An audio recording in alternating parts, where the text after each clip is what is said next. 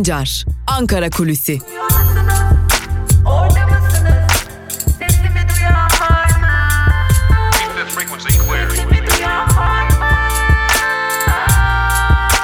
Özgürüz Radyo. Özgürüz Radyo. Günaydın sevgili Özgürüz Radyo dinleyicileri. Ankara Kulisi programıyla Özgürüz Radyo'dasınız ve güne yine Ankara'da neler var neler yok bununla başlayacağız. E, ardından da devam edeceğiz. Ankara'da tabii ki bir de kapalı kapalar ardında konuşulanlar var, tercihler var. E, bunlara da bakacağız tabii ki. Ama şöyle başlayalım. Malum e, Türkiye Büyük Millet Meclisi'nde e, bugün önemli bir gün olacak yine. E, çeşitli açıklamalar, çeşitli toplantılar olacak. Bugün mecliste neler var onlara bakalım. Saat 10'da Plan Bütçe Komisyonu'nda e, bir görüşme olacak. Önemli bir görüşme olacak. Sağlık Bakanlığı'nın bütçesi görüşülecek. E, Sağlık Bakanlığı'nın hem bütçesi hem kesin hesapları görüşülecek. Bu önemli.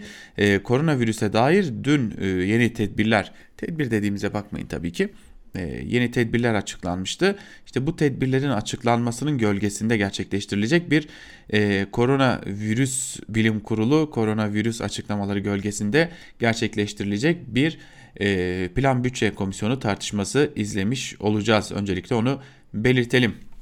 Öte yandan saat 10.30'da ise İyi Parti'nin grup toplantısını izleyeceğiz. Meral Akşener'in değerlendirmeleri önemli olacak. Zira partisinden iki istifa vardı. Daha doğrusu bir istifa bir ihraç vardı düzeltelim. Ama e, Özdağ'ın durumunu da artık beni e, gönderin demeye getirdi diye de özetleyebiliriz ama bir de öte yandan Özdağ bu durumu mahkemeye taşıyacak. O yüzden Akşener'in açıklamalarına bakacağız. Bu da önemli bir diğer husus. Ve e, bir diğer yandan da e, Güvenlik ve İstihbarat Komisyonu bugün toplanacak. Basına kapalı bir görüşme gerçekleştirecek. Gündeminde Cumhurbaşkanlığı İdari İşler Başkanlığı olacak e, basına kapalı toplantının. Bakalım e, buradan neler yansıyacak bunlara bakacağız. Yine Türkiye Büyük Millet Meclisi'nde basın toplantıları, toplantılar olacak. E, lakin şunu belirtelim. Adalet ve Kalkınma Partisi'nin resmi gündemde en azından şu an itibariyle bildirilen resmi gündemde e, grup toplantısı görünmüyor. Cumhurbaşkanı Erdoğan bir grup toplantısı yapacak mı, yapmayacak mı? Bunu da ilerleyen dakikalarda, ilerleyen saatlerde öğrenmiş olacağız. Peki başka neler var? Ankara'da neler konuşuluyor? Biraz da onlara bakalım dilerseniz. Siyasetin her alanı e, hareketli durumda. Muhalefeti de hareketli, iktidarı da hareketli, beklentiler var, tartışmalar var, ziyaretler var, acabalar var. Ama bir muhalefetle başlayalım. Halkların Demokratik Partisi de hareketli. E, iddia o ki, iddia o ki diyelim. E, HDP'nin eş genel başkanı Mithat Sancar bir ziyaret gerçekleştirdi. Ayhan Bilgen'i ceza, cezaevinde ziyaret etti. Fakat bu görüşmeye dair, bu ziyarete dair herhangi bir bilgi paylaşılmadı basında. Hatta öyle ki bu bilgi, bu ziyaret bilgisi dahi gizlendi. Yani ben gittim, görüştüm, konuştum. İyi ya da sağlığı iyi ya da kötü bu mesajı vardı. Bu mesajı yoktu gibi herhangi bir değerlendirmede de bulunmadı. Bu dikkat çekici. Ayhan Bilgen özellikle gözaltına alınıp tutuklandığından bu yana HDP açısından eleştirel e, mesajlar paylaşıyordu. Hatta bir ara acaba yeni bir parti kuracak mı noktasında bir takım söylemler dahi geliştirilmişti. Bir takım iddialar dahi ortaya atılmıştı ama e, şu an itibariyle o çok da gerçekçi durmuyor. Fakat Ayhan Bilge'nin HDP yönelik eleştirileri e, özellikle Mithat Sancar'ın iddia edilen ziyaretinden sonra da devam etmiş gibi de görünüyor. Bunu da ayrıca bir dipnot olarak paylaşmış olalım. HDP'de bu hareketlilik var. Öte yandan e, bir diğer hareketlilik de bugün yine muhalefet cephesinde olacak dedik. Davutoğlu CHP Genel Başkanı Kemal Kılıçdaroğlu ile görüşecek. E, Gelecek Partisi'nin Genel Başkanı Ahmet Davutoğlu e, geçtiğimiz günde Meral Akşener'le İyi Parti'nin Genel Başkanı Meral Akşener'le bir araya gelmişti güçlendirilmiş parlamenter sisteme dair önerilerini paylaşmıştı. Bir kitapçık haline getirmişti Davutoğlu önerilerini. Bu önerilerini e, önce Akşener'e sunmuş ve birlikte çalışma noktasında bir mütabakata varmışlardı. Buna ek olarak sevgili dinleyiciler bugün de CHP'nin genel başkanı e, Kemal Kılıçdaroğlu ile bir görüşme gerçekleştirecek. Burada tabii ki gözlerimiz bir diğer yandan da CHP Genel Başkanı Kemal Kılıçdaroğlu ne konuşacak, ne diyecek noktasında zira e, hareketlilik dedik ya e, Alaaddin Çakıcı, çete lideri Alaaddin Çakıcı, MHP lideri Devlet Bahçeli'nin e, müdahil oluşuyla geçmişte Erdoğan'a yönelik, Cumhurbaşkanı Erdoğan'a yönelik hakaret e, içeren açıklamalar yapan hatta bu nedenle de yargılanan çete lideri e, Alaaddin Çakıcı malum e, tahliye olduktan sonra tırnak içerisinde söyleyelim Cumhur İttifakı'na dair e, güzel, olumlu mesajlar vermişti. E, işte o çete lideri Alaaddin Çakıcı, CHP lideri Kemal Kılıçdaroğlu'na artık neredeyse ağza alınmayacak derecede sözlerle tehditler savurmuştu. CHP Genel Başkanı Kemal Kılıçdaroğlu ne diyecek buna da bakacağız. Bir diğer yandan elbette ki tıpkı İyi Parti'de olduğu gibi bir birlikte çalışma e, durumu söz konusu olacak mı buna da bakacağız. Öte yandan iktidar kanadında da hareketlilik var. Neden kaynaklanıyor bu iktidar kaynağı e, noktasındaki hareketlilik diye baktığımızda da e, malum bir reform iddiası var AKP'nin. Perşembe günü Adalet Bakanı, Hazine ve Maliye Bakanı ve Merkez Bankası Başkanı e, patronlarla, sermaye sahipleriyle bir araya gelecekler. E, iddia o ki Burada Türkiye Büyük Millet Meclisi'ne torba kanun olarak gelen ve sendikaların tepkileri sonucu geri çekilen o kıdem tazminatını aslında biraz riske atacak daha doğrusu tırpanlayacak diyelim riske atacak da değil tırpanlayacak o düzenleme için yeniden bir noktaya gelinebilir mi noktasında da bir hususunda da bir pazarlık yapılacağı belirtiliyor. Çünkü işverenlerin diyelim sermaye sahiplerinin diyelim bu noktada çok ciddi talepleri var sevgili dinleyiciler. Bu konunun artık bir an önce yürürlüğe girmesini ta, e, özellikle kıdem tazminatı konusunda adım atılmasını istiyorlar. E, bakalım bu görüşmede neler çıkacak, e, sermaye sahiplerine ne gibi güvenceler verilecek bunlara da bakacağız. Öte yandan ekonomiyi konuşuyoruz işte sermaye sahipleriyle bir araya gelecekler diyoruz ama bir diğer yandan da başka bir sıkıntı var. Koronavirüs pandemisi giderek artıyor. Artık gün içerisinde Türkiye'de 80 bin vakanın tespit edildiği belirtiliyor. Ee, çok değil geçtiğimiz hafta 40, 40 bin 50 bin vakayı konuştuğumuz ülkede artık 85-87 bin arasında günlük vaka sayısını konuştuğumuz bir noktaya gelmiş durumdayız. Öte yandan yüzün üzerinde ölü e, semptom gösteren hastalarda da neredeyse artık 4000 dolaylarında semptom gösteren hasta olduğunu biliyoruz ama e, işte iktidar bu noktada bir e, köşeye sıkışmış durumda. E, sermaye sahipleriyle görüşecek ama sermaye sahiplerine fabrikanızı kapatın ya da biraz durdurun, e, kapanalım, bu pandemiyi atlatalım diyemiyor. İki nedenden dolayı diyemiyor. Sermaye sahipleri zaten zorda ve iktidara baskı yapıyorlar. Öte yandan sermaye sahipleri burada işçi çıkarma kozunu e, oynayabilir noktasında ciddi bir endişesi var iktidarın. Bu nedenle Türkiye'de tam kapanmanın mümkün olmayacağını bir kez daha belirtelim. Kamu kurumlarında da artık tam kapanma mümkün değil. Bunu da bir kez daha altını çizelim. E, zaten dün açıklandı tedbirler. E, iktidar tedbirler ile ekonomi arasına sıkışmış durumda ve e, bir kez daha söyleyelim çok ciddi boyutlara ulaşmış durumda koronavirüs pandemisi. Lakin iktidarın halktan yana, sağlıktan yana bir tercih yapacak durumu yok. Zira e, sermaye sahiplerine verilen sözler var. E, öte yandan tedbir alınmamış gibi görünmemek için de bu noktada atılacak bir takım ufak tefek adımlar var. Onlardan birkaçı da atıldı işte. Küçük e, ve orta büyüklükteki işletmelerin, kobilerin ya, ya da esnafın diyelim e, işletmeleri kapatılacak, müdahale edilecek. Böylelikle tedbir alınmış gibi de görünecek e, demiş olalım ve e, böylelikle Ankara Kulisi'ni noktalayalım. Yarın yine Özgürüz Radyo'da aynı saatte Ankara Kulisi programında görüşmek dileğiyle. Hoşçakalın.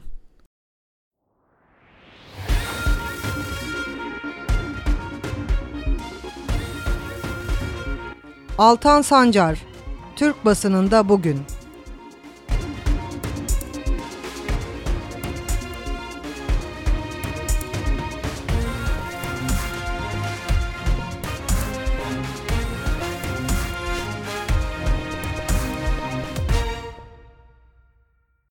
Türkiye basınında bugün programından haftanın 3. gününde 18 Kasım çarşamba gününden tekrar merhaba sevgili dinleyiciler. Yine hafta içi her zaman olduğu gibi gazete manşetleri ve günün öne çıkan yorumlarıyla sizlerle olacağız. Yaklaşık yarım saatlik bir küçük Türkiye basınında bir tur atacağız diyelim. Sözü çok uzatmayalım başlayalım. İlk olarak Cumhuriyet gazetesine bakalım. Bugün manşette Cumhuriyette zulmü derhal durdur sözleri var. Ayrıntılar ise şöyle. Cumhurbaşkanına seslenen CHP Genel Başkanı Kılıçdaroğlu iyi niyetle, samimi olarak adaletle, adaletle reform yapacaksa yapması gerekenleri sayayım diyerek e, şartlarını sıraladı. 1. Herkes Anayasa Mahkemesi kararlarının uygulanması gerektiğini bilir. AYM kararlarını uygulamayarak devlet krizine neden olan hakimleri ne yapacaksın? Ceza İşleri Genel Müdürlüğü hakimlere broşür hazırlıyor. Tahliye olacaksa önce bana soracaksın talimatını veren Hakimler ve Savcılar Kurulu üyelerini ne yapacaksın? 3. Binlerce kanun hükmünde kararname mağduru var. Samimiysen bu insanları derhal kamudaki görevlerine iade edeceksin. 4. Adaletin olmazsa olmazı baroları parçalamaktan vazgeçecek misiniz? 5. Düşünceyi savunursan reforma inanırım. 6. Hakkında hüküm olmadığı halde 3,5 yıl bir insanı hapiste tutacaksın. Sen bunu yarın sabah tahliye ettirecek misin? Basın özgürlüğü konusunda basın ilan kurumu tehdit unsuru. Beğenmediği haberler dolayısıyla sana ilan göndermeyeceğim diyor. Ne zamandır doğru haberlere haberler ceza konusu oldu. Şu kürsüden yaptığımız konuşmaları suç sayıp hakkımızda fezleke düzenleyen savcılara ne yapacaksın? Pompeo krizi başlıklı bir diğer habere bakalım.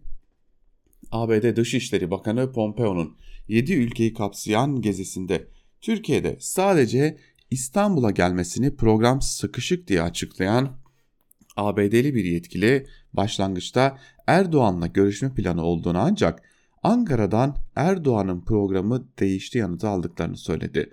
Pompeo'nun tavrının diplomatik nezakete uymadığını söyleyen Doktor Ataç, Pompeo'nun 2024'teki başkan adaylığına hazırlık yaptığını belirtti. Ataç, gider ayak ABD hükümetinin imkanını da kullanarak kendi şahsı etrafında bir gündem yaratıyor dedi şeklinde de ayrıntılar aktarılmış. Ve Cumhuriyet Gazetesi'ni böylelikle noktalamış olalım. Geçelim bir diğer gazeteye. Bir diğer gazetemiz Evrensel. Manşette hastalara bile yetişemiyoruz sözleri var. E, filyasyon ekibinde görev yapan bir sağlık emekçisi Hava Akçan anlatmış bunları. Filyasyon ekibinde görev yapan Akçan'ın anlattıkları şöyle. Şu an öyle bir haldeyiz ki var olan hastalara ve temaslara yetişemiyoruz. Daha hastalara ulaşmaya çalışırken sisteme yeni yüzlerce vaka düşüyor. Sağlık emekçileri yorgun ve tedirgin demiş Akçan. Pandemi önlemleri çalışanlara uğramadı. Fabrika ve iş yerlerinde koronadan ölüm ve vaka sayılarının arttığı süreçte iktidar pandemi önlemleri çalışanlarına uğramadı. Cumhurbaşkanı Tayyip Erdoğan'ın tedarik ve üretim zincirleri aksamayacak şekilde vurgusu yaparak açıkladığı Covid-19 tedavisi pandemisinde karşı alınan tedbirlere göre hafta sonu kısmi sokağa çıkma yasağı, 20 yaş altına sokağa çıkma kısıtlaması, yıl sonuna kadar online eğitimin sürmesi gibi kısıtlamalar uygulanacak denmiş ayrıntılarda. Torbanın yükü hafiflemedi. Başlıklı bir diğer habere de bakalım. Kıdem ve emeklilik hakkını hedef alması nedeniyle tepki çeken torba yasa iki madde geri çekilerek meclisten geçti ancak diğer maddeler işçilerin sırtındaki yükü hafifletmeyecek. Yasaya göre sigorta primleri işsizlik fonundan karşılanacak, işçiler bazı haklarından feragat edecek, aynı ailede birden fazla işsiz varsa sadece bir kişi günlük 34 lira alabilecek denmiş bu haberde de.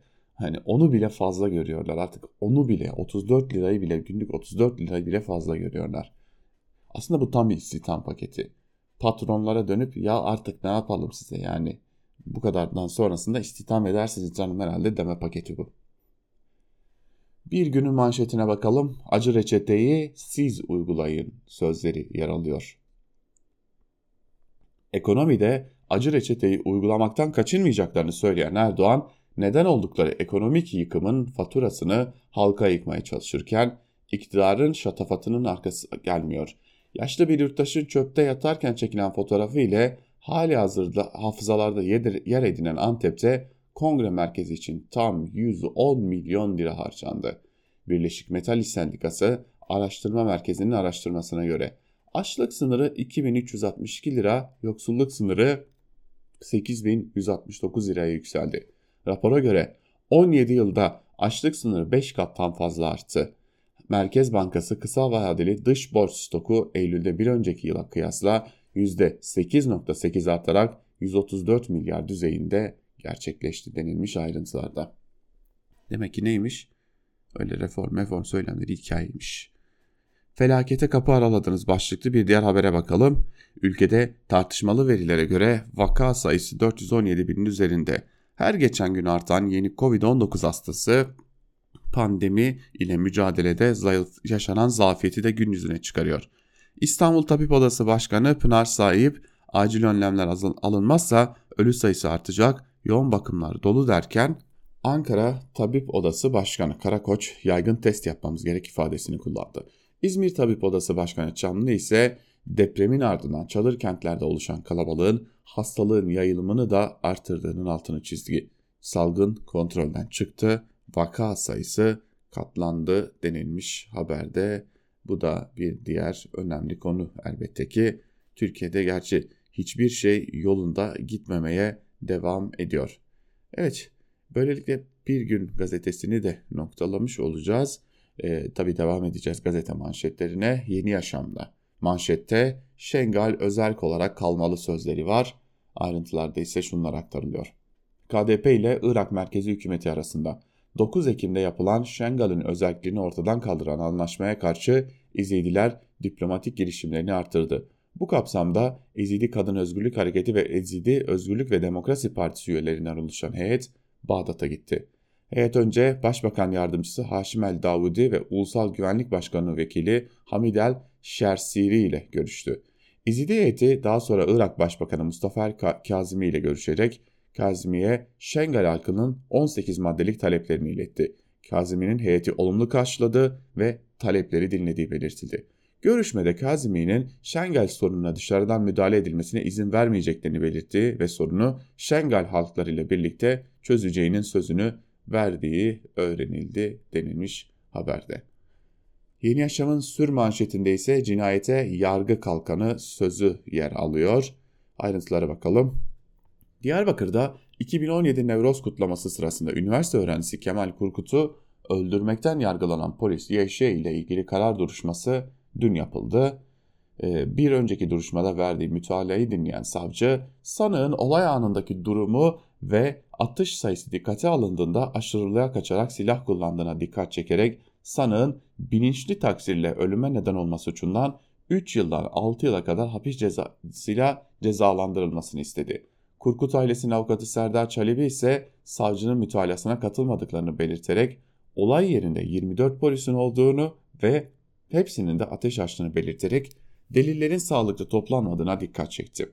Avukat Çelebi sanığın kasten öldürmeden cezalandırılması ve tutuklanmasını istedi. Sanık polisi Yeşe'yi beraat ettiren mahkeme heyeti olay yerindeki diğer polislerin tespiti için suç duyurusunda bulunması yönünde karar ver, verdi denilmiş haberde. Sadece tek bir sorun var. O hakimler gerçekten e, bu işleri bitip de işte bu kararı verip de eve döndükten sonra ya ben bugün yine adil davrandım, adaletli davrandım diyerek e, rahatlıkla uyuyabilmişler midir acaba ya? Çok merak ediyorum. Gerçekten merak ediyorum çünkü bunu. Ve Sözcü gazetesiyle devam edelim. Sözcü'nün bugünkü manşetinde Kanal İstanbul'un taraftarları bundan iyi para kazanacağını biliyor. Bu yüzden de projenin hayata geçirilmesini istiyor sözleri var. Fazlasıyla uzun bir e, manşet. Ayrıntılara bakalım. İstanbul Büyükşehir Belediye Başkanı İmamoğlu hakkında Kanal İstanbul'u afişle eleştirdiği için inceleme başlattılar. Daha ağır eleştiriler yapan muhafazakar profesöre ise ödül verdiler. İşte bir çifte standart da İslami kesimin medeniyet önderi gösterilen 78 yaşındaki Profesör Saadettin Öken'e Cumhurbaşkanlığı tarafından Kültür ve Sanat Büyük Ödülü verildiği ortaya çıktı. Ancak Profesör Saadettin Ökten de kanala eleştirenler arasında. Örneğin başlıktaki gibi eleştiriyor. Tekke terbiyesinden geçmiş olsalardı bu gökdelenler dikilmez, Tayyip Bey kanalı aklına getirmezdi diyor. Rektör babanın talihli oğlu başlıklı bir diğer habere bakalım şimdi de. FSM Üniversitesi Rektörü Muhammed Fatih Andı'nın oğlu araştırma görevlisi olmak için ön sınava girdi. Bu ön değerlendirmeye 7 aday katıldı. Rektörün oğlu Ahmet Fatih Andı giriş sınavına katılmaya hak kazanan tek kişi oldu. Hem de notları kendisinden sonra gelen iki adaydan daha düşük olmasına rağmen denilmiş ayrıntılarda. Adayın notu düşük olabilir ama sonuçta babası rektör değil. Ve Karar Gazetesi, manşet, millete karşı devlet projesi, ayrıntılar ise şöyle. Kanal İstanbul afişleri için İmamoğlu'na inceleme başlatan İçişleri'nin devlet projesi gerekçesi tartışma yarattı. İstanbulluların %64'ünün karşı çıktığı kanalın devlet zırhıyla eleştiriden muaf tutulmaya çalışılması ve seçilmiş belediye başkanının itirazının suç kapsamına alınması tepki çekti. Skandal muhalefet partilerinin de gündeminde.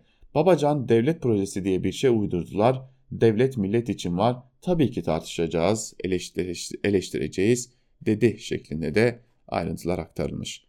Seyyar hakimi bitir, başkanlara engeli kaldır. CHP lideri hükümete ne istediysen yaptın. 18 yılın sonunda. Ne oldu da milletin önüne acı reçeteyi koyuyorsun sözleriyle tepki gösterdi.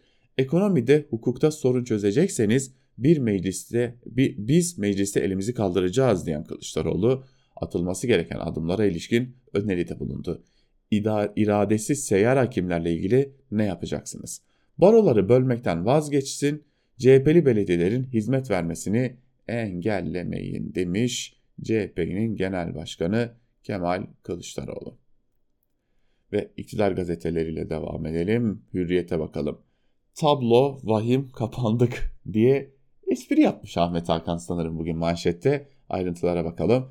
Cumhurbaşkanı Erdoğan koronavirüs salgınının baştaki öngörülen öngörülerin çok ötesinde ağır bir durumla karşı karşıya bıraktığını belirterek yeni tedbirler almak zorunda kaldıklarını açıkladı. Şimdi o tedbirlere bakın. Hafta sonları sokağa 10 ile 20 saatleri arası çıkılacak. 65 yaş üstü ve 20 yaş altı 10 ile 16 arasında sokakta olabilecek. Okullar online devam edip yıl sonuna kadar yüz yüze eğitim vermeyecek. Maçlar seyircisiz oynanmaya devam edecek. Halı sahalar kapanacak.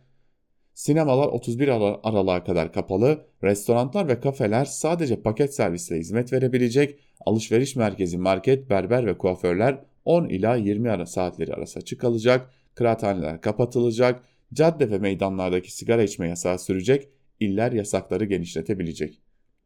Bence salgını esas durduracak nokta halı sahaların kapanması olacak. Halı sahalar kapandı ya, bu salgın haftaya biter gibime geliyor.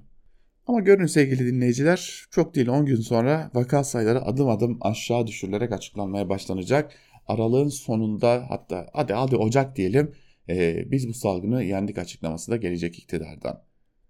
Sabah gazetesine geçelim şimdi. Sabah gazetesi de komiklik yapma peşinde. Koronavirüsle mücadelede yeni cephe açıldı denilmiş.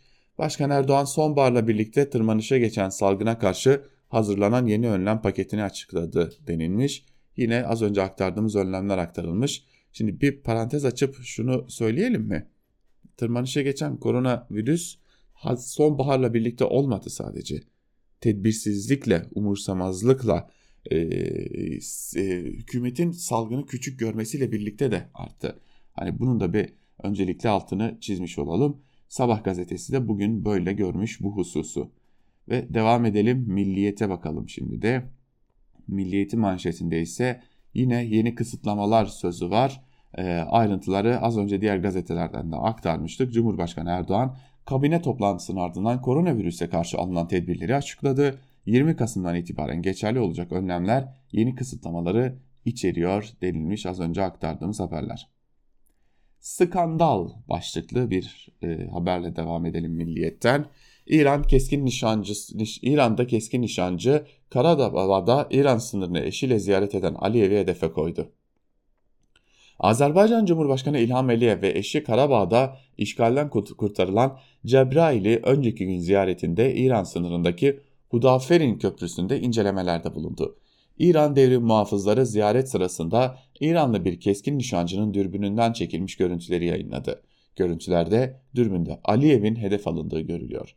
Dağlık Karabağ'da Rusya barış gücünün bölgeye konuşlanması sürerken Azerbaycan güçleri Ermenilerin çekildiği Kelbecer'deki bazı noktalara girdi. Bölgedeki gelişmeleri yakından izleyen Türkiye ve Rusya'nın Berde'ye izleme merkezi kuracağı öne sürüldü. Türk askerinin Azerbaycan'da görev yapabilmesini sağlayan tezkere mecliste kabul edildi denilmiş. İran'ın mesajı çok başka da anlayana. Böylelikle milliyeti de noktalamış olalım ve ardından Yeni Şafak'a bakalım şimdi. Manşette e, sokak, çarşı ve okula sıkı tedbir sözleri yer almış. Komiksiniz.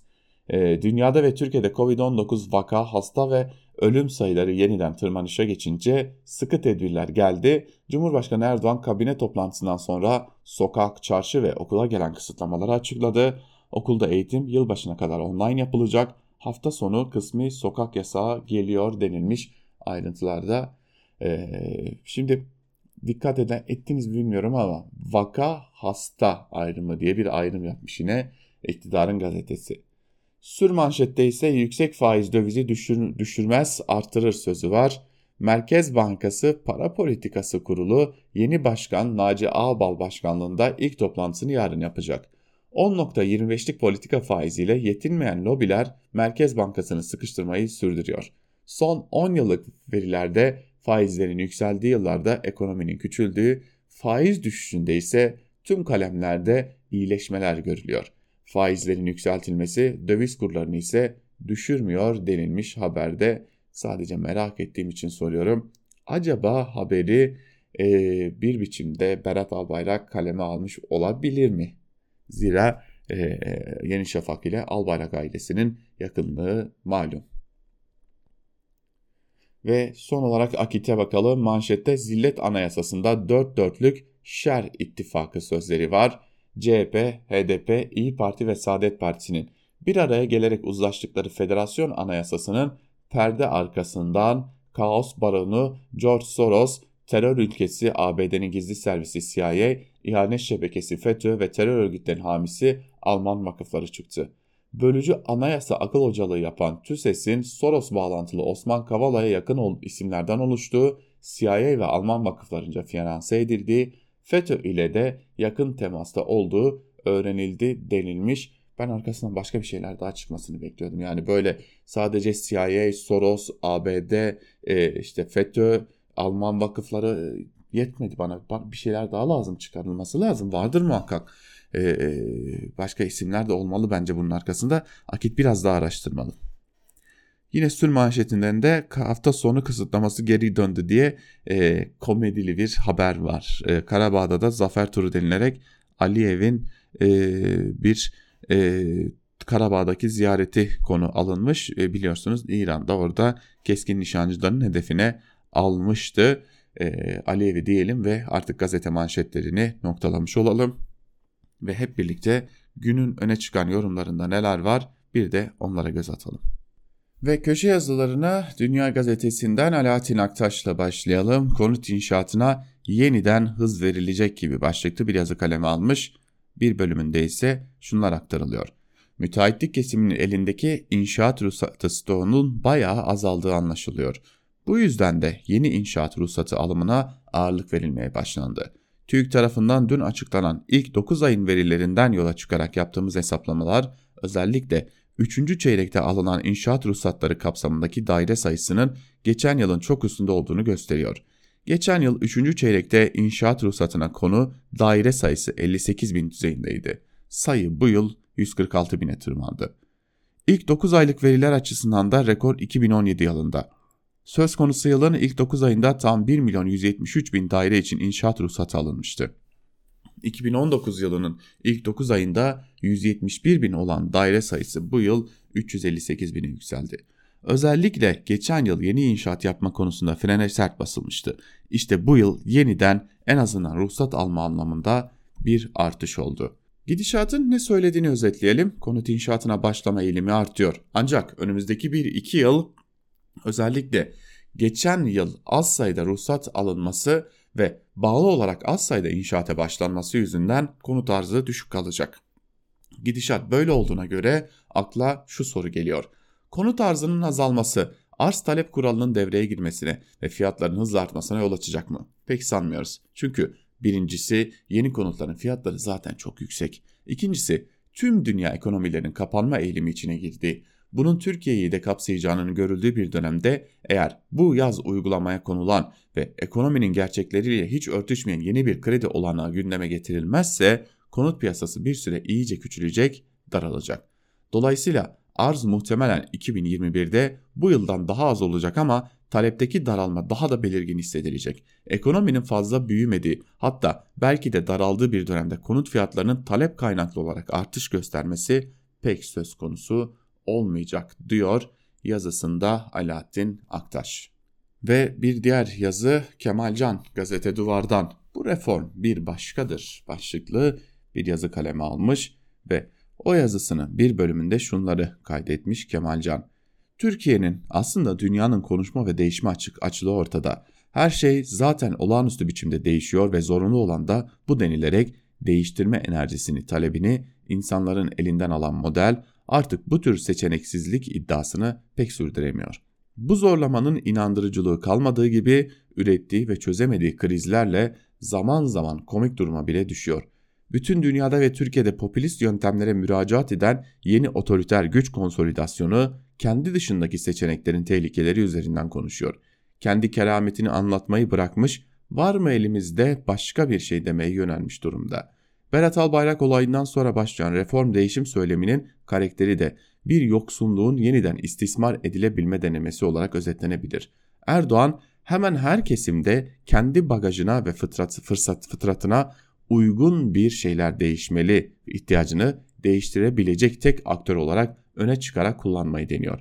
Mecbur kaldığı kendisinin bile acı ilaç olarak tarif etti ve aslında yenilgisi olan her şeyi sanki yeni bir başlangıç noktasına taşıyormuş görüntüsü vererek kendi dışındaki bir tartışmaya dönüştürüyor. Herkesin başka bir anlam ve rota biçtiği değişim ihtiyacının istismarına dayalı reform söylemi Erdoğan tarafından muhatabı olmayan ve kimsenin pek de üzerine konuşma hakkı olmayacak bir vaat halinde ortaya konuldu.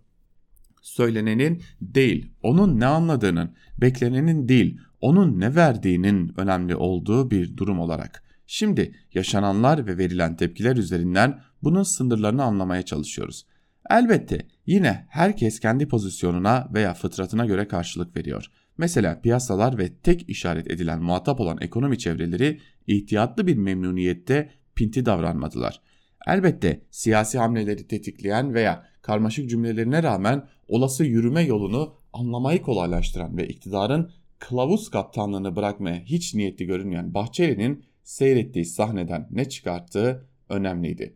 Erdoğan'ın daha fazlasını murat ettiği ve tavsiyeye uyacağını düşünerek fazla bir verimiz olmadığı ortada. Nitekim Bahçeli'nin hemen peşinden Erdoğan da kabine toplantısı ardından yaptığı açıklamada değişim dinamik bir süreçtir. Biz reform gündeminden hiç kopmadık. Yeni reformlarla yolumuza devam ediyoruz dedi. Yani her şey bildiğimiz gibi devam edecek. Reform lafının nereye varacağını yapılacaklara bakarak anlamak için beklemeyi gereksiz kılan günlerdir İmamoğlu'na soruşturma, Kurkut davası ve Çakıcı'nın mektubu, mektubu gibi örneklerle süren pratiği anlamsız yapan bir netlik. netlik. Tamamlanmış, bitmiş ve aslında geçmişe ait bu hikayenin değişmesi başka karakterlerin sahiden başka biçimde hikayeye katılma cesaretiyle mümkün olabilir diyor Kemal Can yazısında. Ve tam da bu noktada Kurkut davası ile ilgili bir iki yazı paylaşalım sizlerle. Ali Duran Topuz öyle mi Adalet Bakanı başlıklı bir yazı kalemi almış ve o yazısının bir bölümünde de şunları kaydediyor. Beraat yani yaşam hakkı öldürme hakkı çekişmesinde öldürme hakkının kazanması demek. Mahkeme kararının gerekçesinde yazısız olarak elinizi kolunuzu korkak alıştırmayın aslan parçaları diye yazıyor esasen. Bir başka deyişle bu Kemal Kurkut cinayeti hakkında bir karar değildir sadece. Bu devletin egemenlik sınırları içindeki topraklarda kalan herkes için verilmiş bir karardır. İdamın yazısız biçimde yürürlükte olduğunu gösteren bir karar. Her zaman olduğu gibi muhalefet partilerinden elbette HDP bu karar hakkında etkili bir söz ya da başka bir çıkış duymadık. Oysa bir yurttaşın ölümüne onay veren ve kalanların öldürülmesine açık çek anlamına gelen bu karara itiraz etmeden muhalefet ettiğini zannetmesin kimse. Tetiği çekenin değilse kararı verenin yanındadırlar. Birkaç gün önce Adalet Bakanı hayır hayır çakıcı değil Abdülhamit Gül reform filandan bahsedip şu lafları söyledi. Arkadaş yargı konjonktüre bakmaz, yargı hatıra bakmaz, yargı birilerinin dediğine bakmaz. Bizim beklentimiz budur. Tabi aynı nutukta eklemeyi unutmadı. Asıl olan uygulamadır. Dosya, vicdan, hukuk ve anayasa başka bir şey yazıyor. Kemal Kurkut kararı başka bir şey diyor. Laf başka, icraat başka. Peki, peki ne diyor Adalet Bakanı? Sadece yazılı kanunlarla yazısız kanunlar arasında sörf yapıyor. Herkes eşittir yazar, Kürtler o kadar da eşit değildir diye okunur ışığı tutunca. Yaşam hakkı korunur diye yazar, öldürme hakkından vazgeçilmez diye okunur. Çünkü iktidara göre hukuk reformu demek kimsenin bir daha hukuk reformu diyemeyeceği, isteyemeyeceği nizamı alemi kurmak demek. Başka bir deyişle reform denilerek aslında deform deniliyor. Yoksa adalet yerini bulsun, isterse kıyamet kopsun diyen bir adalet bakanının olduğu yerde herkesin gördüğü cinayetin davası böyle bitebilir mi?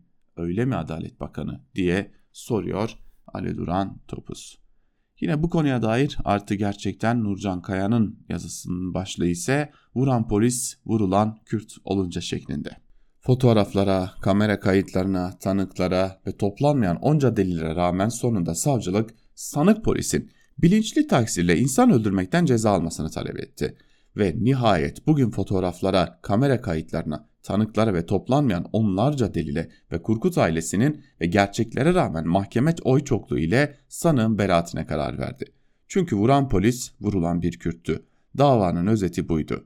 Memleketin başka yerlerinde bazen bir polise hayatını pek etkilemeyecek şekilde göstermelik bir ceza verilebiliyordu. Vurulan Kürt olunca buna bile gerek duyulmuyordu.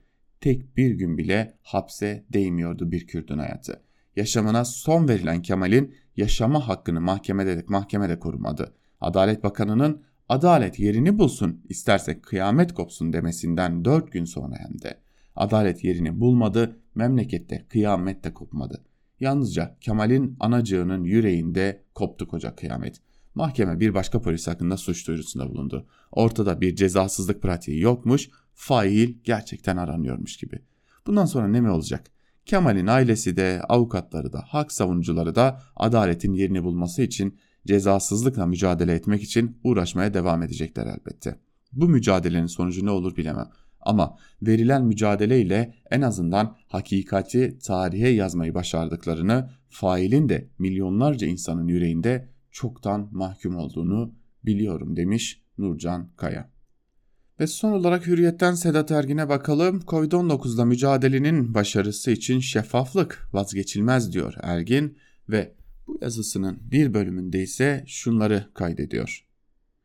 Geçen Nisan ayında salgının en yüksek eşikte olduğu 11 Nisan'da bir günde 5138 vaka açıklanmıştı. Bu o dönemde kaydedilen en yüksek vaka sayısıydı. Ardından günlük vaka sayılarında sürekli bir düşüş eğrisi gözlenmişti.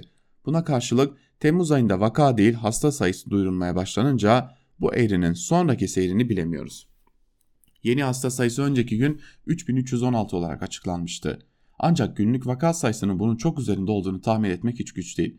Covid-19 vakalarının genellikle %20'si belirti gösterdiğinden toplam vaka sayısını tahmin etmek için genellikle belirli belirtili hasta sayısı 5 ile çarpılıyor. Bu yöntemi uyguladığımızda 16.580 gibi tahmini bir sayıya ulaşırız ki bu da bizi aslında Nisan içindeki zirve eşiği olan 5138 vaka sayısının çok üstünde bir noktaya taşır. Kaldı ki bu rakamın daha da yüksek olması muhtemeldir. Vefat sayılarına bakıldığında ilk dönemde en yüksek sayıların görüldüğü 11 Nisan günü Covid-19'dan 95 ölüm raporlanmıştı.